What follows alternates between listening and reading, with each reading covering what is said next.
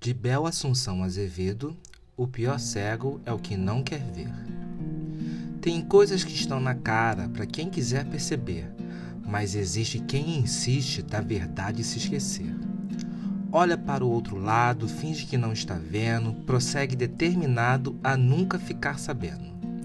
Depois, quando não tem jeito, não há mais como negar, sofre todo o seu tormento, só lhe restando chorar.